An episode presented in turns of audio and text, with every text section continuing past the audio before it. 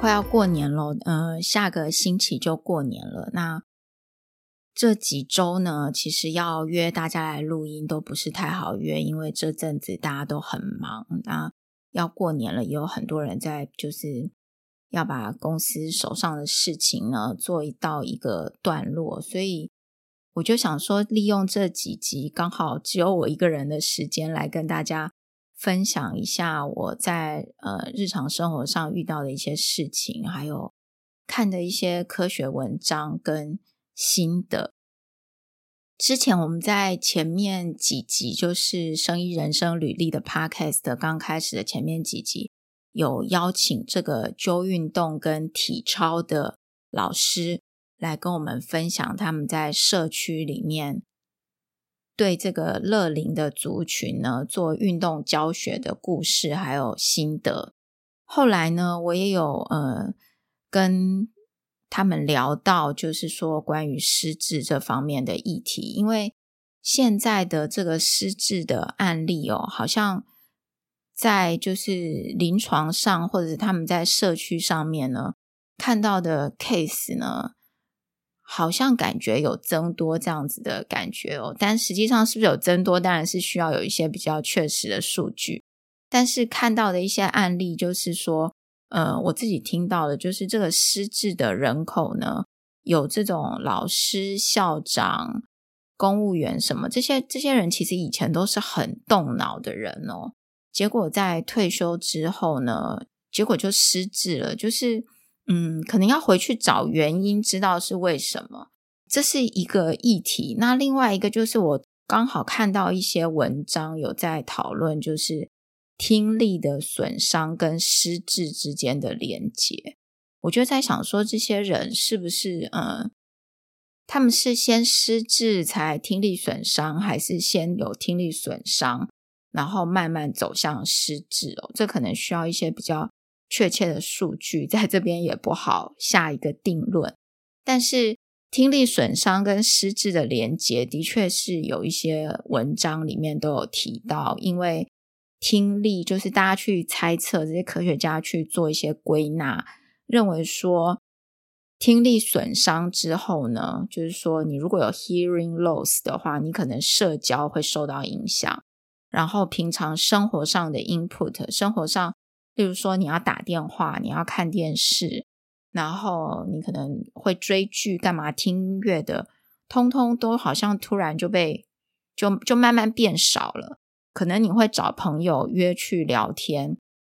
结果因为你常听不清楚，那所以在实际的活动中你就跟不上，那慢慢你这些活动就会变少，所以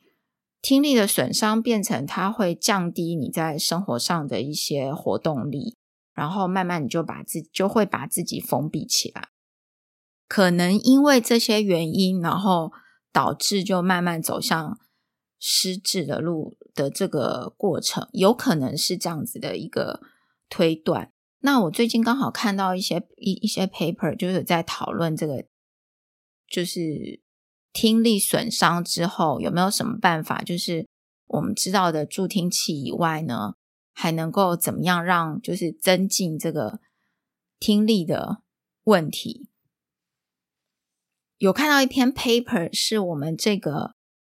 台湾的台北的荣民总医院呢，发的一篇 paper，那稍待会也跟大家分享一下。他是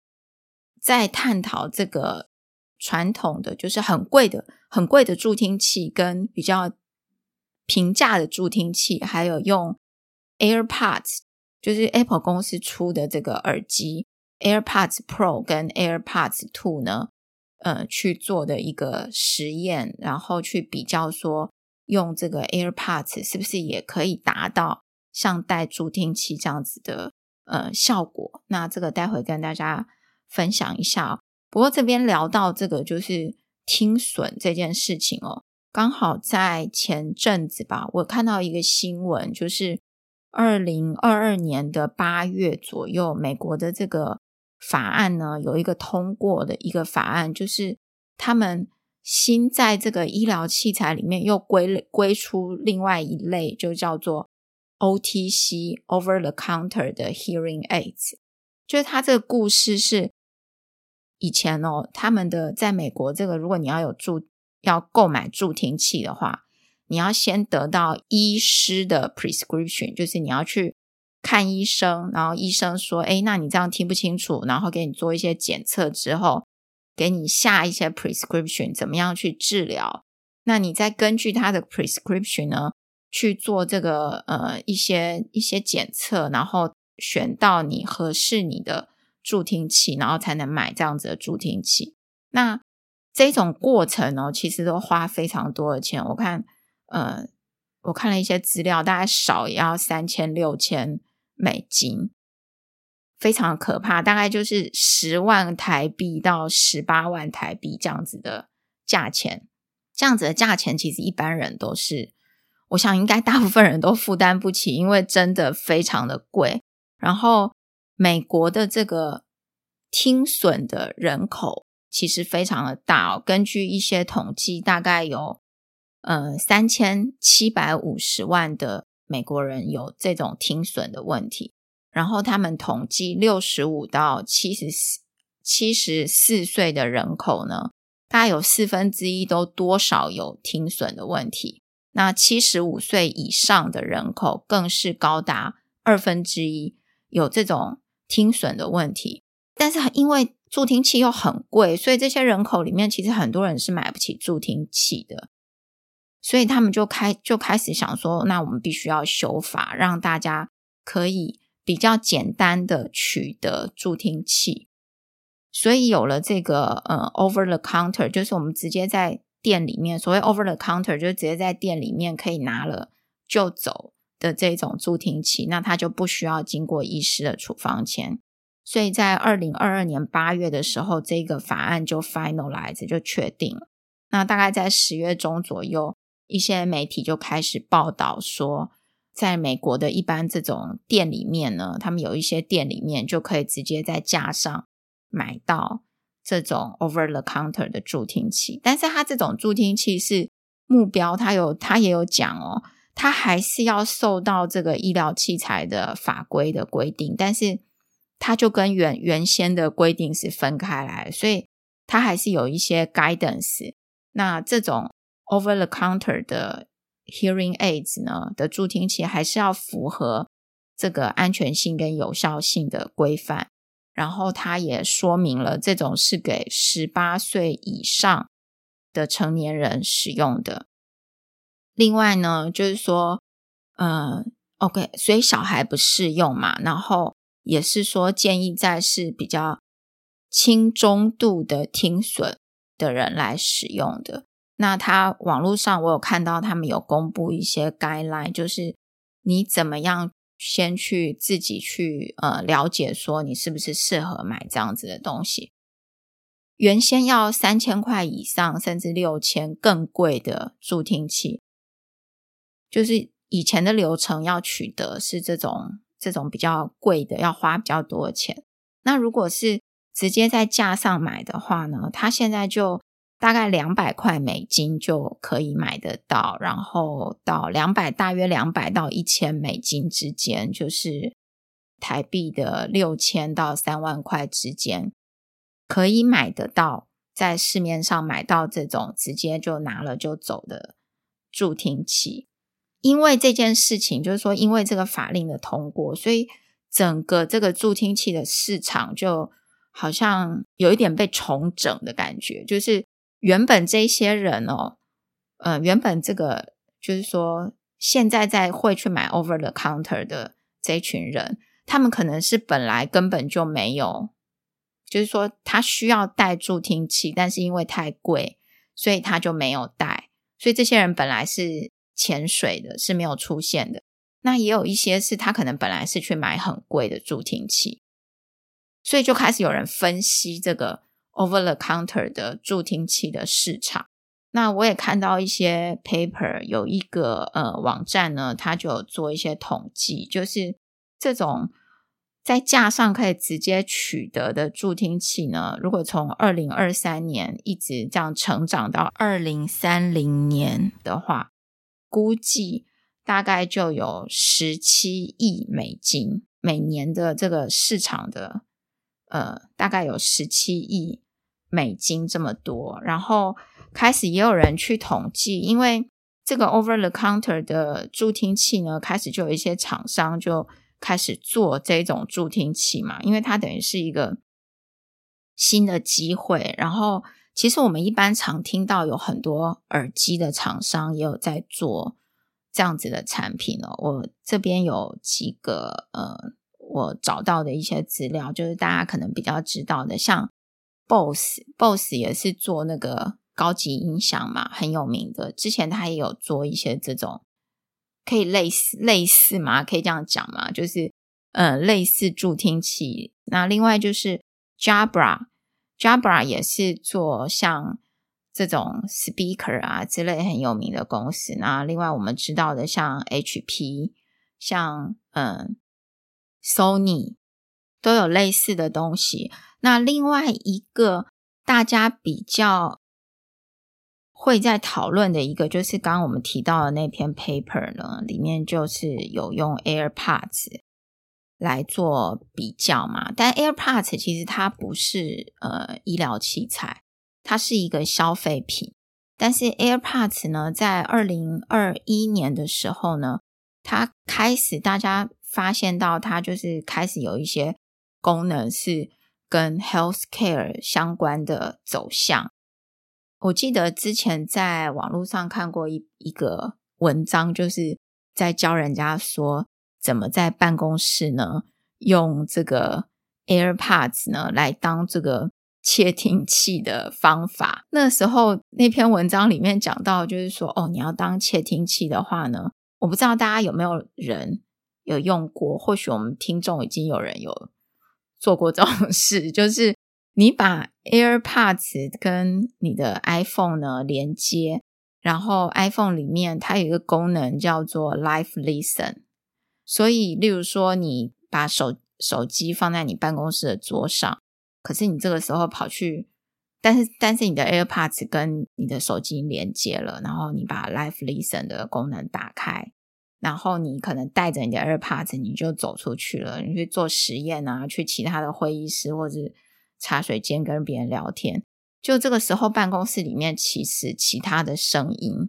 都被你的 iPhone 给收起来了，就是它等于是一个麦克风在你的手机上面嘛，所以你的手机在哪，它就收那个附近的声音。那你已经走走掉了，可是它其实呃，你的 AirPod 都还可以持持续的。听到，所以就有人写了一篇文章，就说：“诶，它其实是一个很好的窃听器，就是用这种方式来窃听。但是原先这个 Live Listen 的功能呢，它其实是有一点，就是怎么讲，他也可以把它来当做是，就是帮助这个听损的人呢，可以增加听力，或者是说你在某一些特殊的环境可以使用。应该说，它原本的用意。”我们不知道它原本的用意是什么啊，但是他有举一些例子，像是说，如果说你现在假设你在一个很吵杂的环境，例如说你去一个很多鸟在叫的森林里面好了，然后你要跟你的同伴讲话，你可能会就是听不清楚。但是如果你用把这个 Live Listen 的功能打开，它可以有一些调整的功能，例如说把环境音调低。然后让你说，让你们说话对谈的声音能够变得很清楚之类的，就是它可以把收进来的声音调整，经过一些 process，那它也有一些提供这样子的一些功能。那你听到的时候呢，你 input 的声音到 output 的时候就可以更清楚，让你的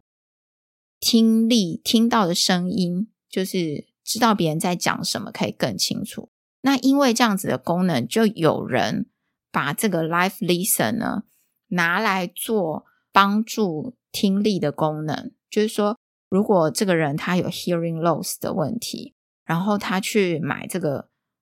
助听器又非常的贵，那或者是他觉得这些助听器都不符合他，那他可能就是不是也可以用这个 AirPods 来帮助他某一种助听的功能。那但是它不是医疗器材哦，它现在只是一个消费品。那问题就来了嘛，就是说，如果用这个 AirPods 来做这个呃帮助听力的设备的话，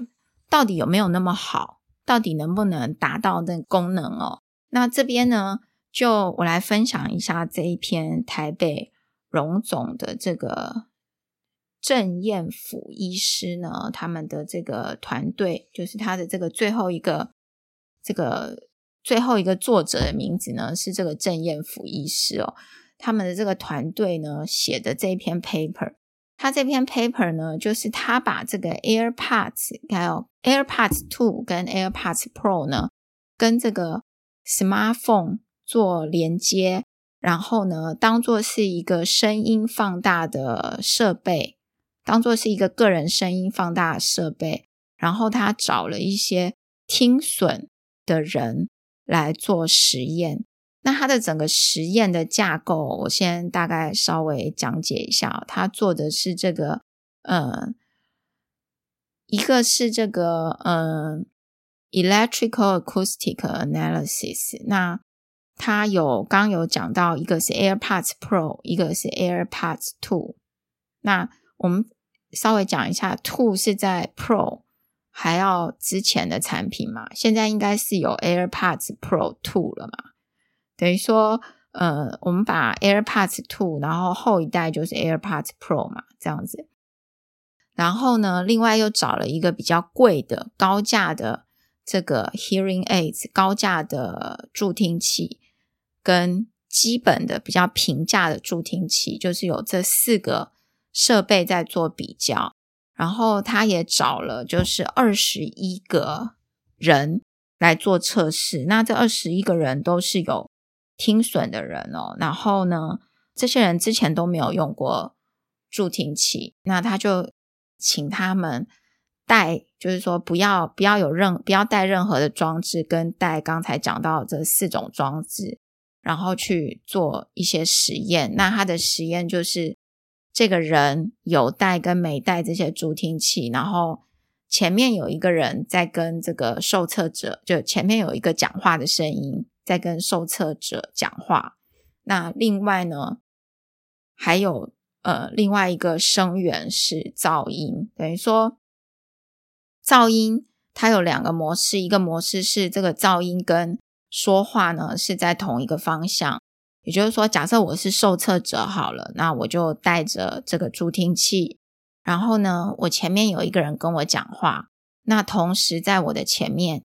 也有呃一个噪音的来源。那它另外一个测试的模式是一样，是我的前面有人跟我讲话，但是噪音的来源是在左边，对，在侧面。那它这个测试就是刚刚我们提到的，就是用。呃，它跟手机跟 smartphone 手机连接，所以我在想，它应该也是用这个 live listen 的这个模式来收音，就是收音的装置还是手机啦。然后呢，它做出来的结果到底 AirPods 到底跟这个助听器有没有相当？那我们来看一下哦，它做出来的结果就是说，呃。他做出来的结果呢，发现说，如果讲话的人在前面，但是呢，噪音是在侧面的话呢，噪音是在左边的话呢，带这个 AirPods Pro 跟这个比较贵的助听器，几乎是效果是差不多的。当然，全部的测试里面，结果最好的还是这个很贵的助听器啦。我想，很贵的助听器应该是有它的原因嘛。但是他发现，如果噪音跟讲话都是在同一个位置，都是都在这个人的正前方的话呢，AirPods Pro 其实没有什么帮助。那这里的帮助呢，讲的是说这个人他的这个 signal to noise 的 ratio，这个是他的实验结果。那他也去比较了一下这个 AirPods 跟 AirPods Two 跟 AirPods Pro 呢。是不是有符合这个 standard？这个 standard 呢，叫做它这个 standard 呢是这个 PSAPS 的 standard 哦。这个叫 PSAPS，叫做 Personal Sound Amplification Performance Criteria。就是他把 AirPods Two 跟 AirPods Pro 呢，还有另外这个高价跟平价的助听器都去看，它是不是有符合这个 Personal Sound Amplification Performance 的 criteria。结果发现助听器当然没有问题，一定是符合的。那 AirPods Pro 呢，符合这 standard 里面有五项哦，它符合了四项。那 AirPods Two 呢，只符合了两项，这样。但是做出来的实验结果就是刚刚我提到的这个实验结果嘛。当然，它 overall 它整个的结论是说，诶，AirPods Pro 呢，的确感觉上是对听力是有帮助的。但是它也有提到这个东西不能够取代助听器。我会把链接放在我们的网站上面哦。它有三个 highlight。第一个 highlight 是说呢，AirPods Pro 呢和这个 smartphone 做连接呢，可以符合刚才我们提到的那个，就 P.S.UPS 就是五点里面符合四点嘛。第二个 highlight 呢是说，它的这个使用这个 AirPods Pro 的话呢，这个受测者的听到的这个 speech recognition 就是收到的。声音呢，了解对方在讲什么的这个认知呢，是和传统的助听器在有吵杂的环境之状况之下呢，和传统的助听器是非常接近的，非常相当的。第三个是说，他的结论是说，AirPods Pro 呢，可能可以当做是助听的设备。但是是对这个轻到中度的听损的对象，因为他这篇实验的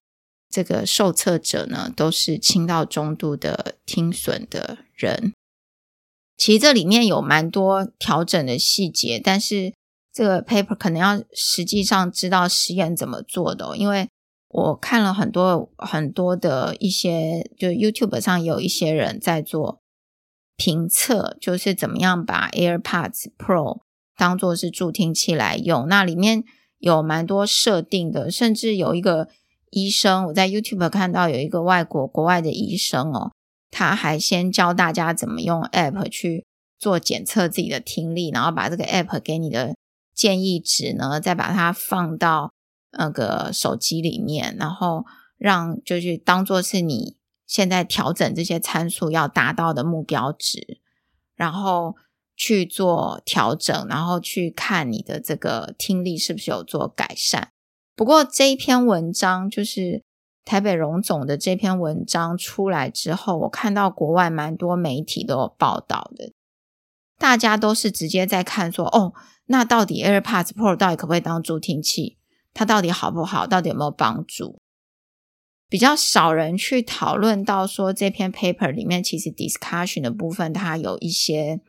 它也有有自己有提出一些讨论。那其中一个讨论呢，就是说，刚刚我们有提到说，诶，如果你的声音源就是讲话的人跟这个噪音在同一个方向的话呢，它的这个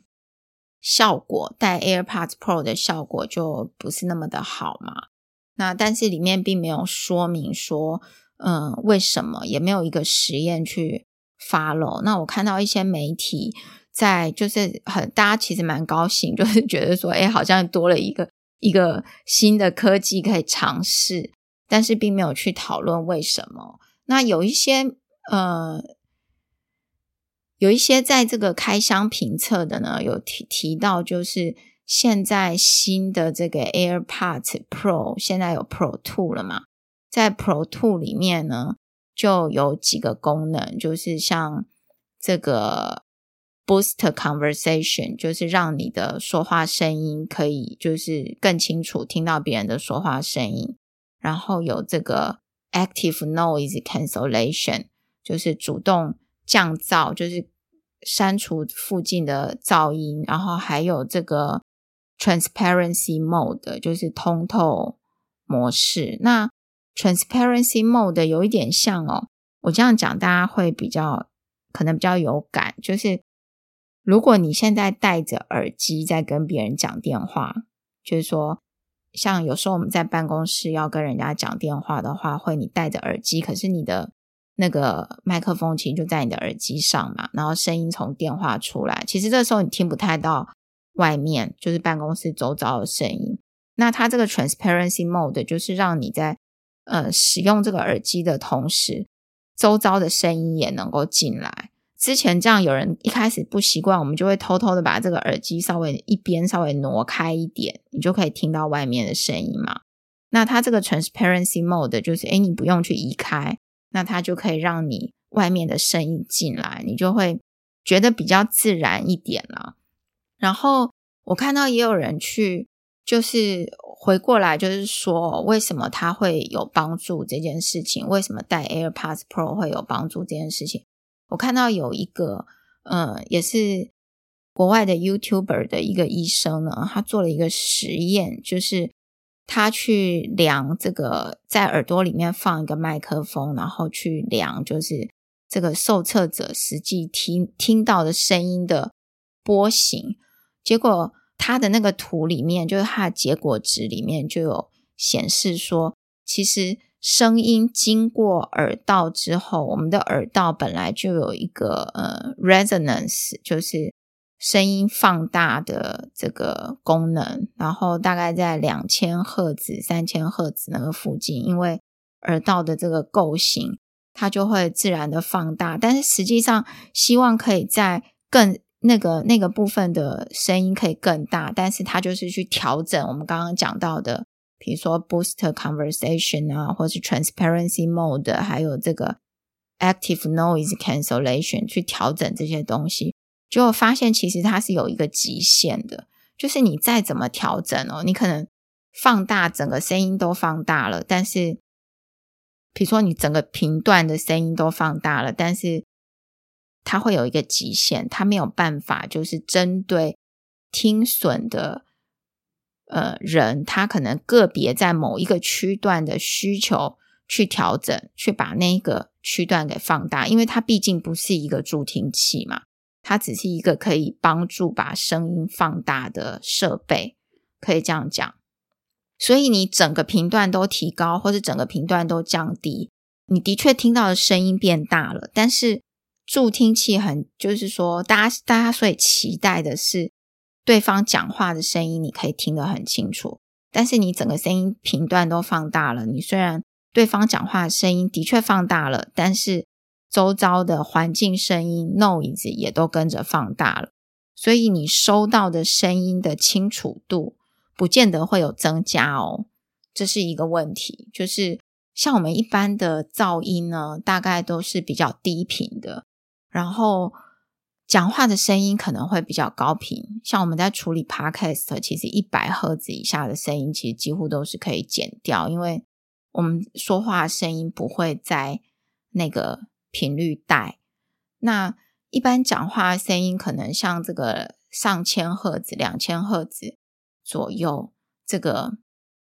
频率呢，其实是人类蛮敏感的一个，人类的耳朵蛮敏感的一个区段。那像 AirPods 这一种的耳机，或者是说，其实我们一般的耳机，除了里面有一个放出声音的 speaker 以外，它其实也有麦克风。像 AirPods Pro，它就有三个麦克风，它有一个麦克风是朝内的，那另外两个是呃朝外的。那朝内的麦克风就是要去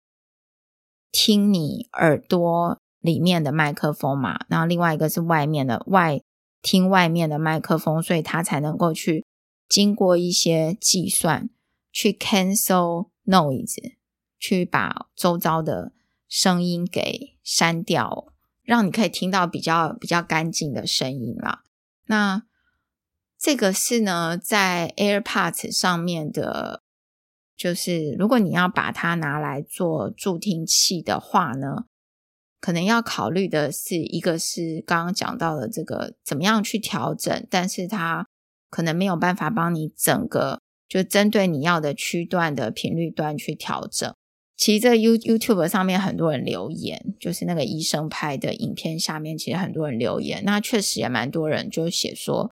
在美国去装助听器真的很贵哦，去买助听器真的很贵。所以他都是用 AirPods 来当它的助听器。但 AirPods 有一个问题，就是你看 AirPods 大概两百五十美金嘛，大概七八千块。然后一般大家是拿来听音乐，因为它的音质真的很好。但是呢，它有一个问题，就是它的这个 battery life，它的电池，因为现在这个 AirPods 大概四到六个小时的电池吧，如果你去充饱去使用它，大概可以用四到六个小时。诶，可是人家专业的助听器，大概平均都是六小时以上，甚至有六七十个小时的这个电池充饱可以用这么久，所以从这个电池的寿命上可以知道，它原先当初的设计应该不是就是拿来做助听器用的。它的确是可以把它想做是一个声音可以放大声音的设备。然后呢，另外就是我们刚刚从那个 paper 里面呢就提到说，当你的声音源跟噪音在同一个位置的时候呢，AirPods Pro 的表现就没有这么的好嘛。那我其实觉得这篇研究可以再做更多的研究，就是嗯，因为它毕竟在用 AirPods Pro 在做这个 Live Listen 的时候，其实你的声音还是要从手机里面进来嘛，等于说收音的是手机的麦克风哦。那手机的麦克风好不好，或者是它是经过什么样形式的收音？收音完之后，这个声音呢，传到你的 AirPods，然后才进到耳朵里面。但收音就很重要啦。如果他只收到这个讲话的声音，或者是说，还是说他他在那里，他就没有收到这个周遭的环境的声音。像我们在做 podcast，我们用的都会是这个指向型的麦克风，就是它这种指向型的麦克风，它只有在麦克风对着的这个范围，某一个范围之内的声音，它比较会收得进来。旁边的声音呢，它就比如说噪音，或是麦克风背面的声音，它就会收得比较少。所以，如果现在外面有人在走动，或是有一些环境音，就比较不会被收进来，那只会主要收到对着这个麦克风的人的声音。所以我觉得这个麦克风的收音其实也是可以去探讨。如果是要整个探讨这个 smartphone，就是 iPhone 加上 AirPods 或者 AirPods Pro，是不是适合拿来就是帮这个帮助听力的话呢？在麦克风的这个原理跟使用上也是。可以来探讨一下，那就是加入这篇的研究，这是我个人的看法啦。不过我觉得这篇研究其实在国外，我看蛮多媒体在分享的耶，大家都非常的兴奋，想要知道说到底有没有希望，就是直接用 AirPods 来取代，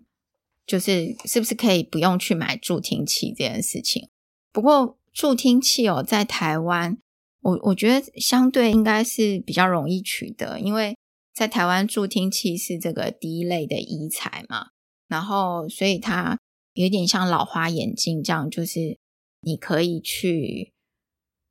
就是你不需要医生的处方签就可以拿到这个，就可以去购买的东西啦。那我知道，其实我们像我们在台湾戴眼镜啊，我们也都不需要医生的处方签，我们可以去眼镜行就可以配眼镜。那在国外有一些地方，像我们要配眼镜的话呢，必须要去呃，就是取得先去给医生看，然后但是因为给医生看就会花很多钱，然后医生。其实去给医生看，医生也是帮你量度数，但是他就是这样子规定的一个流程，就是你一定要给医生看，然后拿到医生说你的度数是眼睛度数是多少，然后再拿这个证明，你才能够去配眼镜。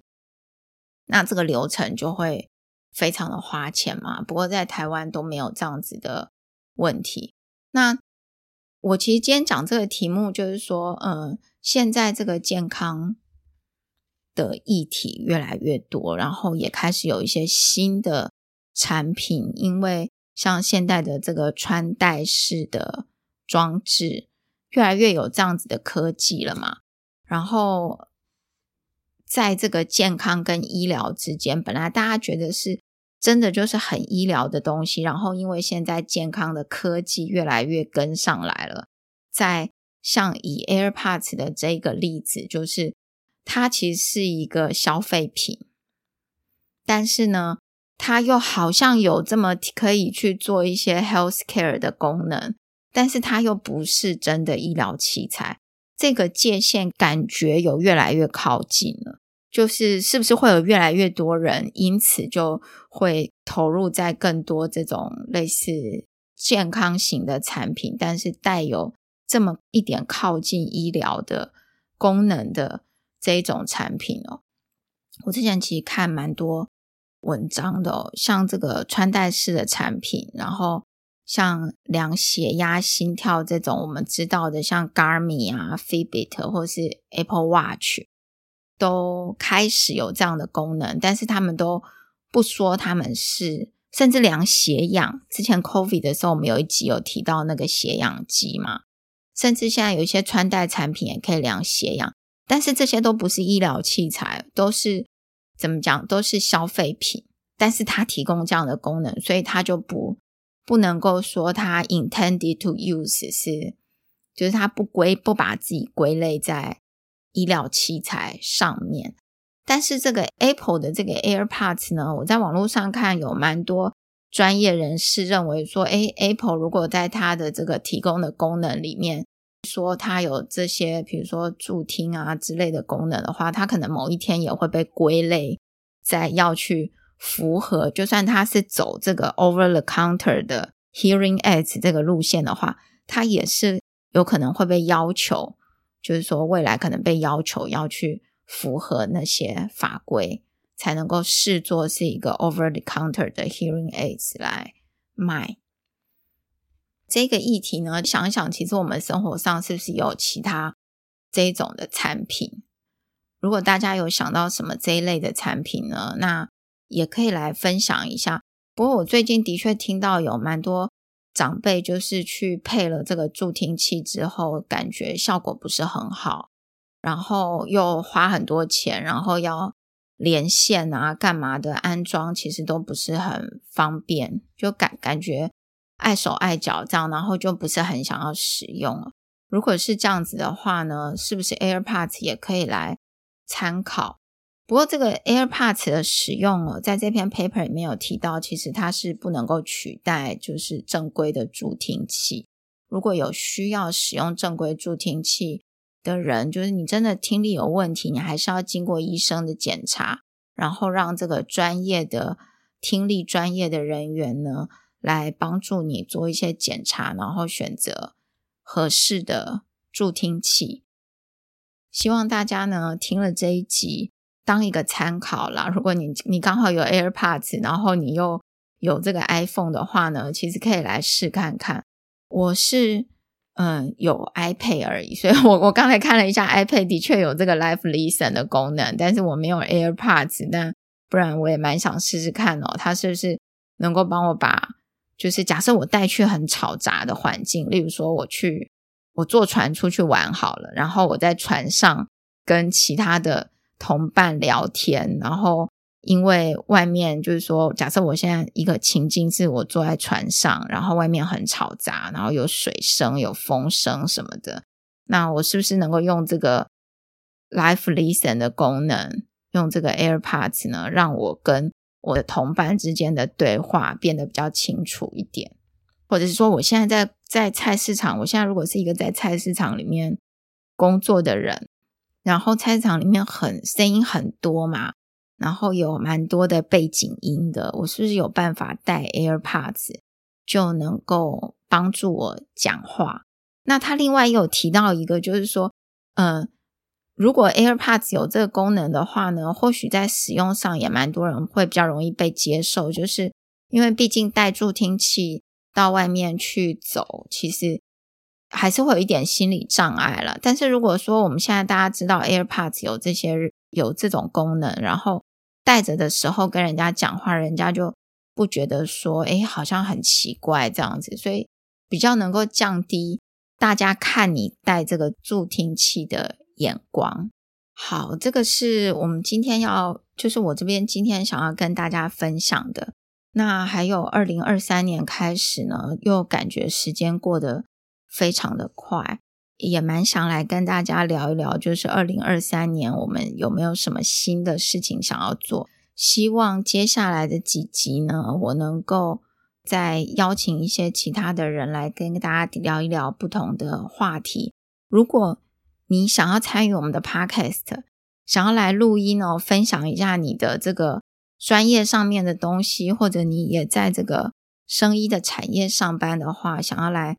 聊聊你都在做些什么事情，欢迎跟我们联络。你可以在网站上面，就是生医人生履历的网站上面留言，或者是上面有 email，都可以写信给我们。那如果你觉得呢，我们的 podcast 对你有帮助的话，也欢迎就是请你去帮我们在。这个各大平台里面呢，可以做评价的话，也留言给我们，让我让我们知道你是不是喜欢我们的节目，或者我们有什么可以改进的地方。那谢谢大家今天的收听。